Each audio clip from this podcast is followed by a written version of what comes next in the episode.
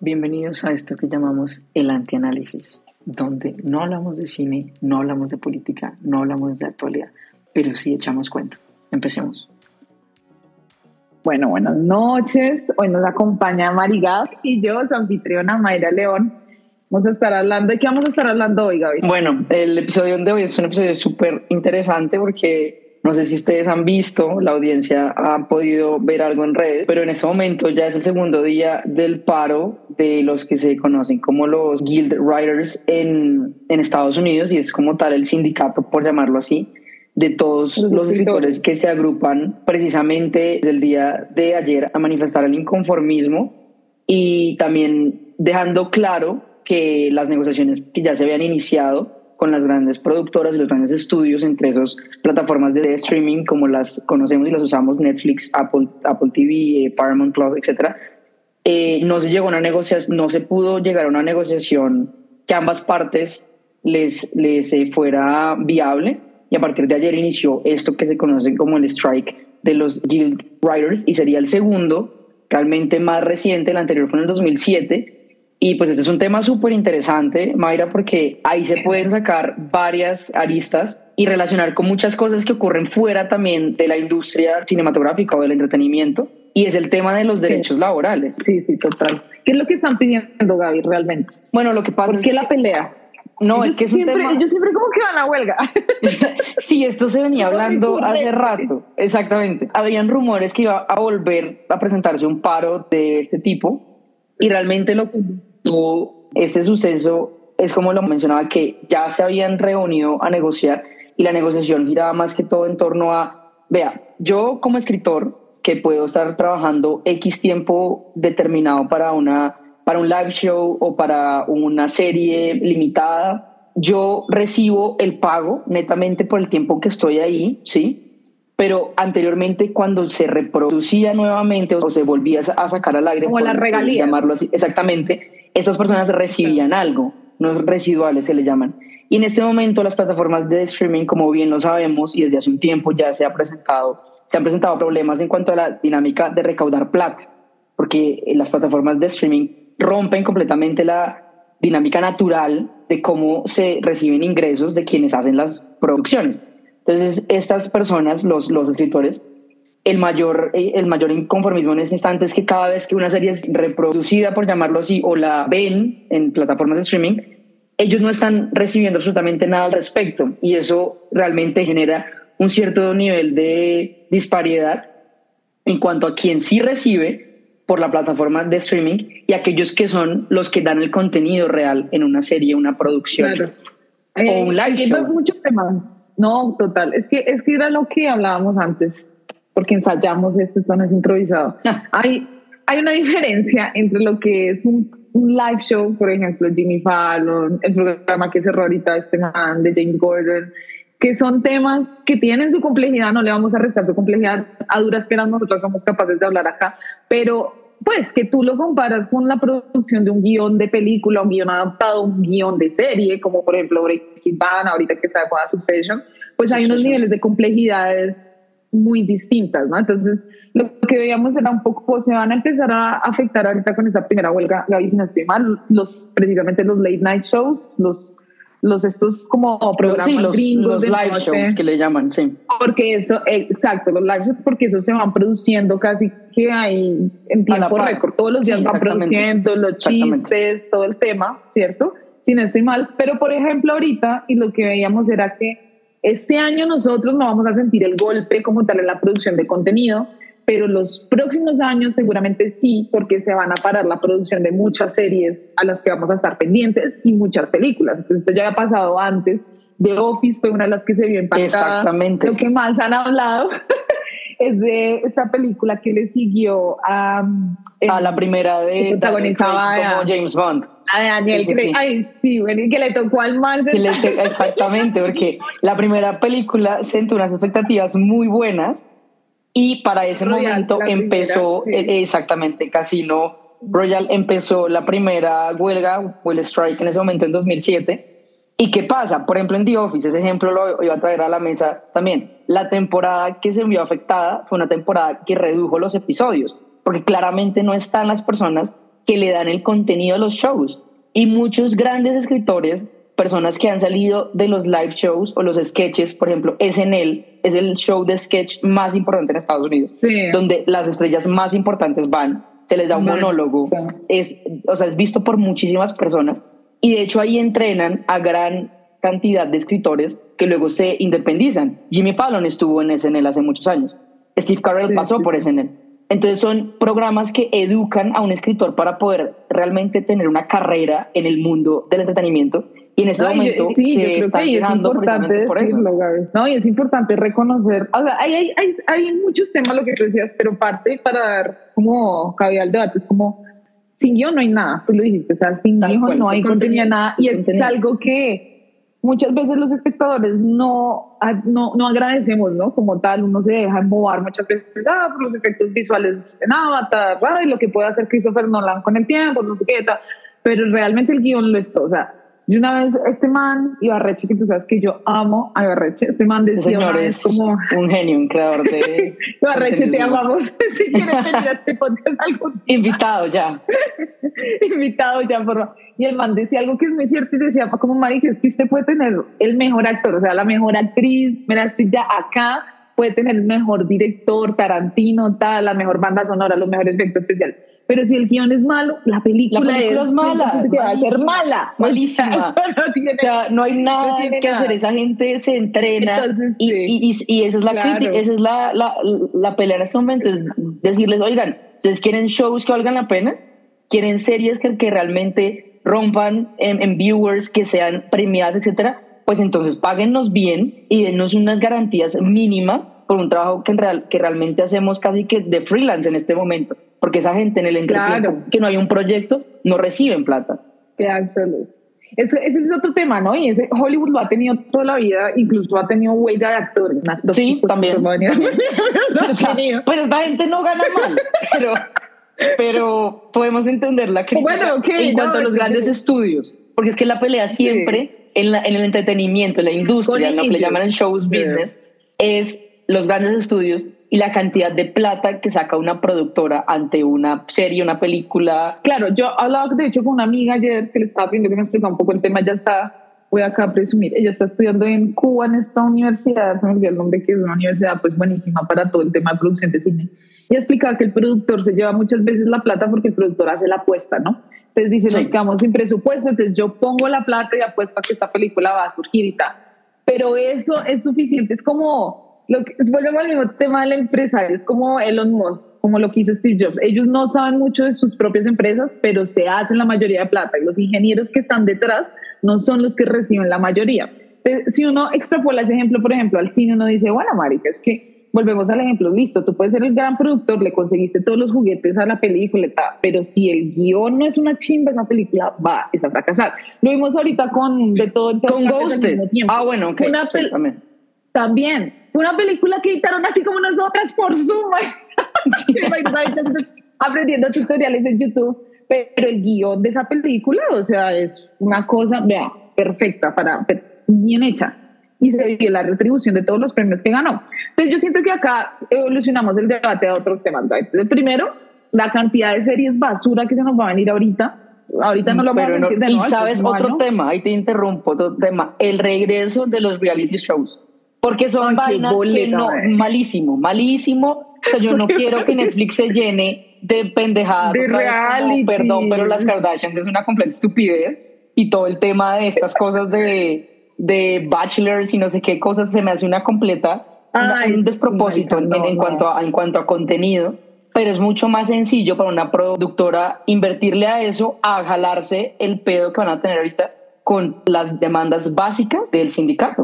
No, y exacto. Se nos vienen, primero es, luego tenemos por otro lado, Gaby, tú me complementarás el tema de la inteligencia artificial, ¿no? Tenemos a esta gente diciendo, diciéndole a las productoras, como ya no nos conocemos, sabemos que ustedes van a salir con maricadas de que, ay, para que esto, si esto lo puede hacer una IA. Y ahí viene un debate muy, muy interesante, Gaby, y es el tema de marica, ¿hasta qué punto el arte puede ser reemplazado por una IA, no? Porque sí, efectivamente, tú entras a ChatGPT ahorita y le escribes, hola ChatGPT, por favor, eres un guionista con 10 años de experiencia en estos, estos temas, tus enfoques de esto, hazme un guion de una película dramática. y el hijo de madre te, lo saca, te lo saca, o sea, estoy convencida. Exactamente. Y sabes también qué pasa, que antes de hablar de, de en sí el pues, artificial intelligence, creo que también vale la pena contemplar el escenario que hoy en día ya se vive en su totalidad y es todo el tema del big data. O sea, cómo ya el, tema del el algoritmo alrededor de las preferencias, los gustos, los intereses de cada persona, desde el simple uso de TikTok, el simple uso de la tendencia Netflix, puede moldear mucho las preferencias de ese espectador. Es muy sencillo precisamente incorporar inteligencia artificial en este tipo de escenarios, pensando yo como un productor, que no lo soy, quisiera yo, pero no lo soy, ¿cómo me facilita la...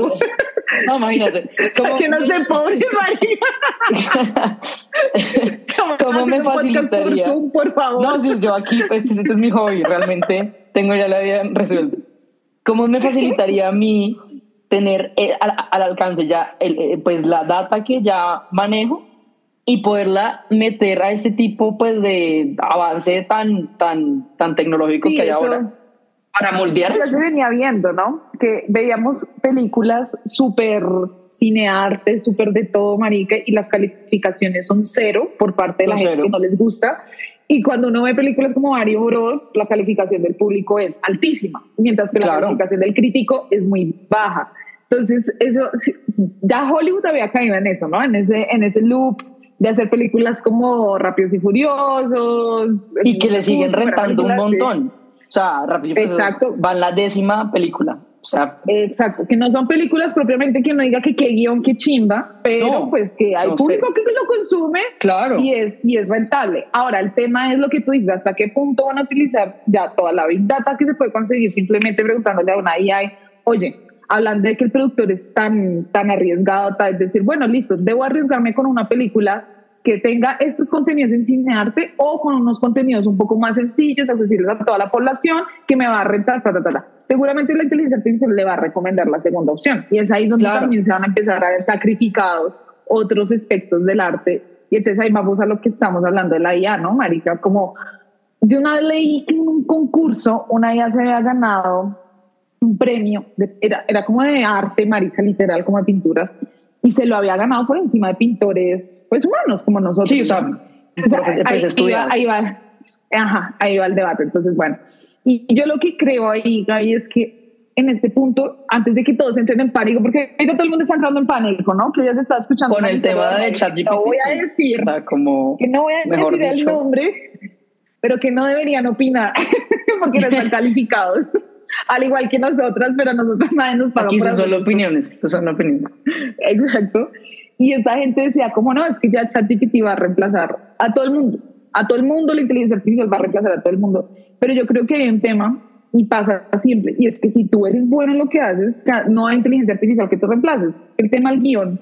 Yo no me imagino una inteligencia artificial llegando a desarrollar un guion tan chimba como lo vimos en Succession, como lo vimos en Breaking Bad, como lo vimos, a mí me encanta, tú sabes, esto, esta, esta, esta serie, el man que produce la, las series de Hill House, de La Maldición de Bly Minor, Misa a Medianoche, lo veo lejos, la verdad, lo veo, no lo veo difícil que pase, pero lo veo lejos, porque durante mucho tiempo los mismos guionistas habían caído en ese loop, de lo que tú decías, producían basura también, que era lo que más pegaba, hasta que recuerdo yo, llegó Game of Thrones que revolucionó mucho. GOT revolucionó mucho el tema de las, y eso que lo revolucionó cuando las plataformas de streaming hasta ahora estaban empezando realmente. Estaban empezando. Porque la llegada a Netflix, de, o sea, la llegada de GOT a Netflix, pues obviamente no se dio nunca porque HBO pues siempre fue la productora. Pero en ese momento le estaba compitiendo a, a, los primeros pasos que tuvo Netflix en grandes producciones como House of Cards, por ejemplo, que inició muy bien que la serie ya tenía un debacle eventualmente, pues bueno, es otro tema. horrible, pero, sí, muy triste. es horrible. pero, pero la serie fue muy prometedora al inicio y voy a complementar el, el comentario que hiciste y, y, es eso, o sea, reemplazar series que han sido nominadas, aunque mucha gente se sigue quejando en cuanto a, los criterios en la academia y que eso está comprado, bueno, es un debate aparte, pero yo sí creo que la gran parte de series limitadas, series que han sacado actores prominentes, no son series que pertenecen a, esa, a ese ciclo como tan predecible o, o tendencia gringa, sino que van un poco más allá. Succession, si bien o sea, eh, representa algo en la sociedad que ha estado en, pues, en toda la vida, no es novedoso per se, pero el tema es precisamente el juego de personajes, de roles, el salto en las dinámicas de algo que podría ser una familia completamente pues básica, gringa, rica.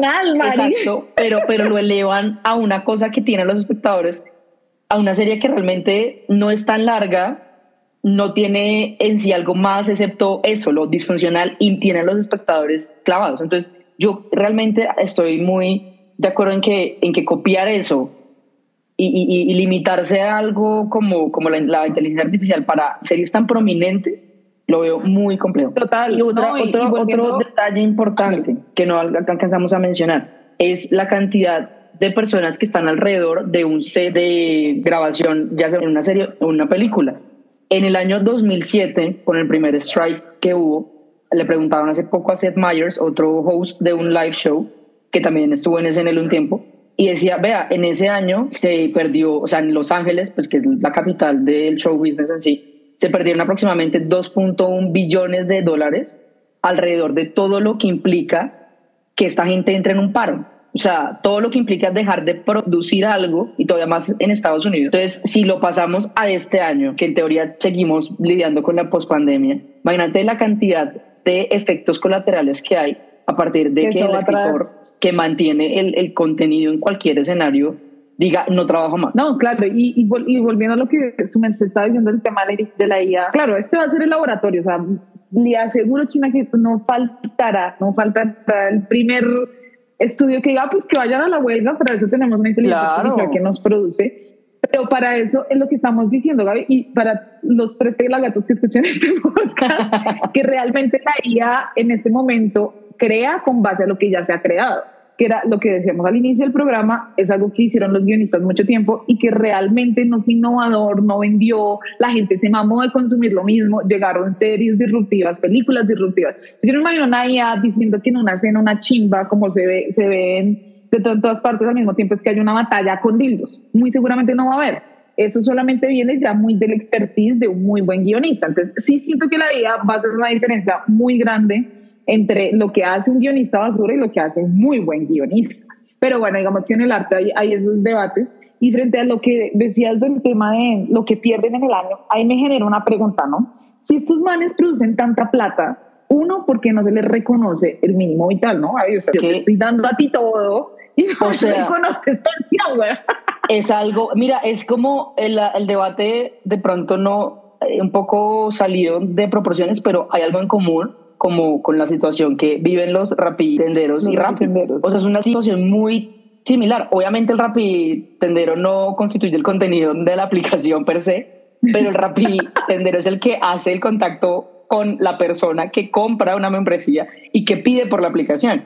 Y esta gente que también, o sea, lo siento si esto en algún momento hiere su, susceptibilidades, o alguna cosa, pero Rappi se gana un jurgón de plata al año, pero un jurgo es una, una palabra corta y algo que piden estas personas igualmente que pertenecen a algo que hace que todo el engranaje funcione y es, oiga, venga, o sea, yo necesito algo básico, un piso laboral mínimo para poder moverme en el mes, por ende aspirar a una pensión eventualmente, a un seguro, me, me accidento y nadie me salva. Todas esas vainas que son relevantes en cuanto a los eh, derechos laborales, laborales. Y, no, y no se les garantizan. Entonces, es un ejemplo muy similar a la discusión en cuanto al sindicato, que ellos verdaderamente sí le dan el contenido, pero presentan los mismos inconvenientes en cuanto a pensión, en cuanto a mínimos vitales, y las plataformas de streaming son otro inconveniente. No, y uno ve, y lo que se decía de, de rap, uno ve, haciendo la comparativa con Hollywood, el actor se lleva un montón de plata, cuánto uno cobra, pues toda esta gente de la elite por, actuar si quiere una escena de cinco minutos. Un cambio le cobran un montón de plata. Un montón, o sea, una plata, ni te digo el tema de abogados, porque bueno, ellos se cuidan muchísimo. Y al final los que están detrás, no digo, porque eso también me lo han explicado, yo no estudio cine, ni Gaby ni yo estudiamos cine, pero sí, no, o sea, el tema. Aquí es una tendencia muy buena vi, pero no, no estudiamos. el caso es que, bueno, Sabemos y sabemos que hay gente detrás de esas películas que no son reconocidos, están los productores de sonido, los que hacen el tema, de fotografía, la dirección de arte, todo el tema de vestuario, diseño de vestuario.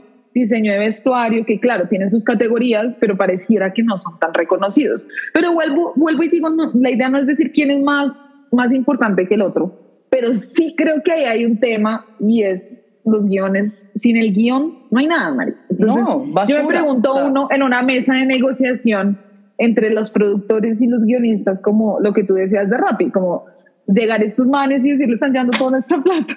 Eh, literal. Nosotros tenemos que, que pelear con una máquina por un pan y ustedes ahí cagados de la risa. No, literal. Literal. O sea, lo que hemos visto en los dos días de, de protestas han sido mensajes en, en estas pancartas que, que, tienen unificadas para, para el sindicato.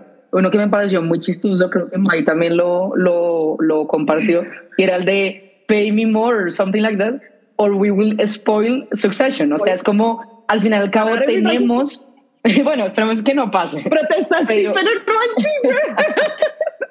pero es algo muy diciente. O sea, creo que es un, es, un, es un chiste, entre comillas, muy diciente, porque da a entender el poder que tienen realmente los writers en cualquier serie, producción, show, lo que quieras, porque esta gente es la que realmente toma la, el liderazgo en el curso de cómo va a ser eso. O sea, sin esta gente puede haber mucha plata, pero es que si no, no hay una persona detrás haciendo un buen script, la posibilidad que esa vaina sea buena es muy baja, es nula. Claro, no, total. Y, en eso estamos de acuerdo, tal vez el guionista solo tampoco hace nada, o sea, porque un guionista sin, sin un director, sin un productor, sin una escenografía, tampoco vale nada, pero bueno, o sea, es como que hay, hay, que ser justos y ya para ir finalizando, porque creo que nos está acabando el tiempo, porque ahí también extrapolar el tema, lo que tú decías de otros ámbitos laborales, es muy interesante, ¿no? Vemos con los influencers, o sea, es como que estamos valorando como sociedad más, ¿no? O sea, ah, bueno, tenemos, exacto, entonces tenemos la gente, bueno, al mismo tema de las grandes empresas, los que hacen el verdadero trabajo son los de abajo, no reciben la misma remuneración que el de arriba, que realmente pues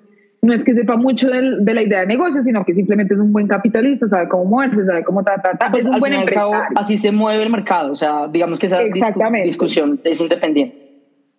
Exactamente, entonces volvemos al tema, entonces tenemos los influencers, tenemos la gente de abajo, entonces cómo estamos valorando ahorita el trabajo y creo que eso sí también la entrada de la IA va a ser un gran, un gran choque y creo que sí, ahí sí se va a tener que adoptar como políticas y estamos quedados en eso, no sé qué opinas tú pero realmente, bueno, ¿cómo vamos a valorar lo que da cada uno? Porque ahorita yo siento que el tema de los guionistas es eso, ¿no? La falta de reconocimiento, porque si se les reconociera, se les daría, ¿no? Así mismo plata. Pero parece que en el sistema en el que vivimos no funciona tanto así, ¿no? Es en la medida en que vendas, recibes y, bueno, lo que te valoren nosotras, por ejemplo, que estamos en el mundo de las ciencias sociales, lo que uno tenga para aportar desde su materia gris y el tema es lo que nos constituye nuestro valor dentro del mercado. Pero entonces esas valoraciones subjetivas, digamos, del arte y todo esto, ¿dónde las dejamos? ¿Cómo quedan o cómo las sacamos? Y mira, que, y mira que es irónico porque estamos hablando de un país que desde hace muchos años lidera la industria del entretenimiento. O sea, no estamos hablando que este sea un problema en Colombia, porque pues, en Colombia el arte es algo todavía muy prematuro en cuanto a la apreciación, en cuanto a la remuneración, a comparación de países como Argentina, México, hasta Chile. Entonces estamos hablando de un país como Estados Unidos, que es líder desde hace muchos años en el entretenimiento, en la industria, que básicamente ha ambientado lo que es Hollywood, entonces pues no, no, no es desconocido a cómo es la dinámica en cuanto a un set o una producción. Sí, entonces es, irónico por ese lado. Y también quería traer un ejemplo, y es no, es, no es el mismo caso, pero es similar porque se llega a la misma conclusión. Y es que cuando Scarlett Johansson lanzó Black Widow, la película fue ah, estrenada en cine. El, trato, más bien el negocio, estamos hablando de una actriz que ha sido nominada, no sé, como tres veces, tal vez a los Oscars. Y ella tuvo que demandar, ¿no? sí, ¿no? Y la vieja, pues no es cualquier actriz, o sea, la señora ha hecho muy buenas producciones, o sea, pues Black Widow es muy buena, eh, es muy buen personaje en la interpretación de ella. Y cuando lanzaron la película, que pues fue un negocio obviamente con Disney, en ese momento ya existía Disney Plus, estaba casi recién llegada la, la, la, plataforma a, Latinoamérica. Y se había hablado que únicamente iba a haber un estreno en box, en box office, pues, o sea, un estreno normal en los cines. Y después de X tiempo iba a lanzarse a Disney, en Disney Plus. La película, ¿qué pasó? La película, no vamos a entrar en detalles si fue buena o mala, porque ya el mundo geek merece un episodio aparte. Eh, pero sí vale la pena mencionar que la película 1 tuvo un problema en cuanto a piratería, porque precisamente en el instante en que ya se contempló en, lanzarla en vía streaming, la piratearon en Asia terriblemente. ahí la actriz, estamos hablando de una persona que recaudaría muchísima plata, perdió muchísima plata. Entonces, un error. Y segundo, Disney incumplió el acuerdo e igualmente la lanzó vía streaming, lo cual le hizo perder a la vieja aún más plata porque nuevamente las dinámicas de recaudación de fondos en el cine, en el entretenimiento cambió mucho cuando ya no se hace vía box office, sino se hace vía viewers en streaming. Entonces volvemos al mismo punto. Las plataformas han rediseñado y literalmente son un antes y un después del mundo del entretenimiento por cómo se recauda la plata. Y al final al cabo, eso a actores, escritores, guionistas, etcétera, les, les, o sea, les afecta enormemente, obviamente en diferentes escalas, pero le afecta mucho porque ya no es tan tangible el ingreso de, del recaudo. No, total. Y siento que, digamos, en el caso de Netflix y de HBO, pero en especial de Netflix, ¿sabes? Porque, bueno, HBO es un canal aparte, es una productora aparte, Star Plus también, pero en el caso de estas plataformas como Prime Video y Netflix, sí existe una presión detrás de que se haga y se cree y se cree y se consuma. Hace muy poco Netflix tuvo que sacar una estrategia de reestructuración de contenidos porque tuvo que cancelar muchas series porque ya no tenía plata para sostener toda esa cantidad de cosas que manda a diario. Digamos, yo en cierta medida soy una defensora de Netflix porque yo sí siento que Netflix democratizó mucho el contenido de series y televisión. Entonces, tuvimos un fenómeno hace, hace algún tiempo, no sé si te acuerdas, Gaby, la del juego de calamar, que fue un fenómeno. Si no hubiera sido por Netflix, yo estoy segura que esa serie acá ni se hubiera asomado. en Colombia. Entonces, yo siento que ahí para ir cerrando también tiene, estoy de acuerdo que hay que reestructurar muchas cosas de esos negocios, pero han traído cosas muy positivas. Y algo que también escuchaba era que esta huelga de actores, perdón, de guionistas, como tú bien lo dijiste, pasas con las grandes productoras. No este problema en otro mundo, eso siempre en Hollywood. No, o sea, yo no sé qué lo que pasa allá. Obvio.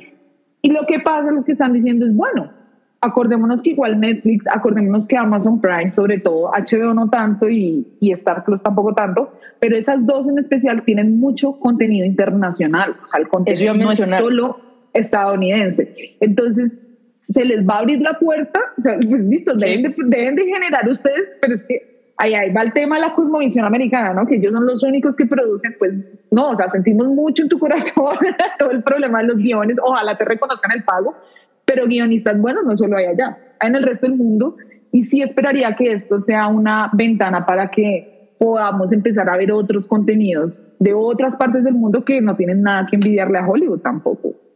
Y creo que en eso Netflix, eh, aunque al inicio entró en pánico, sin decirlo tan abiertamente, con la llegada masiva de otras plataformas, Netflix al final y al cabo se sigue en teoría manteniendo por ser una, una porque ellos son productora, que le apuesta barato, entre comillas, a muchas iniciativas, porque Netflix ha sacado mucha vaina latinoamericana que si lo comparas con cualquier iniciativa gringa, pues le sale mucho más barato. Uno. Y también muchas cosas han traído asiáticas, pero cantidad del contenido asiático en Netflix es gigante. Y, y Amazon Prime también ha tenido una cercanía muy interesante con Latinoamérica.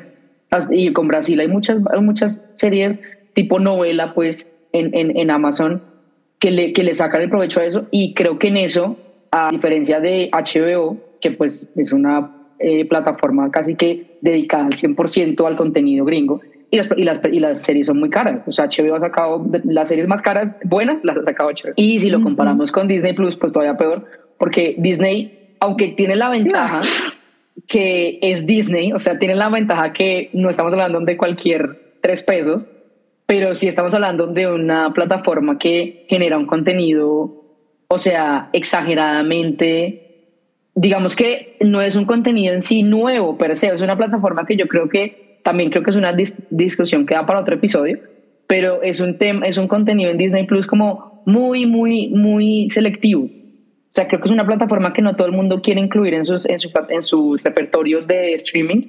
Y eso claro. uno pensaría que le juega en contra, pero la plataforma sigue sacando series masivamente de la franquicia de Star Wars, de la franquicia de Marvel. Entonces, pues, unas por otras.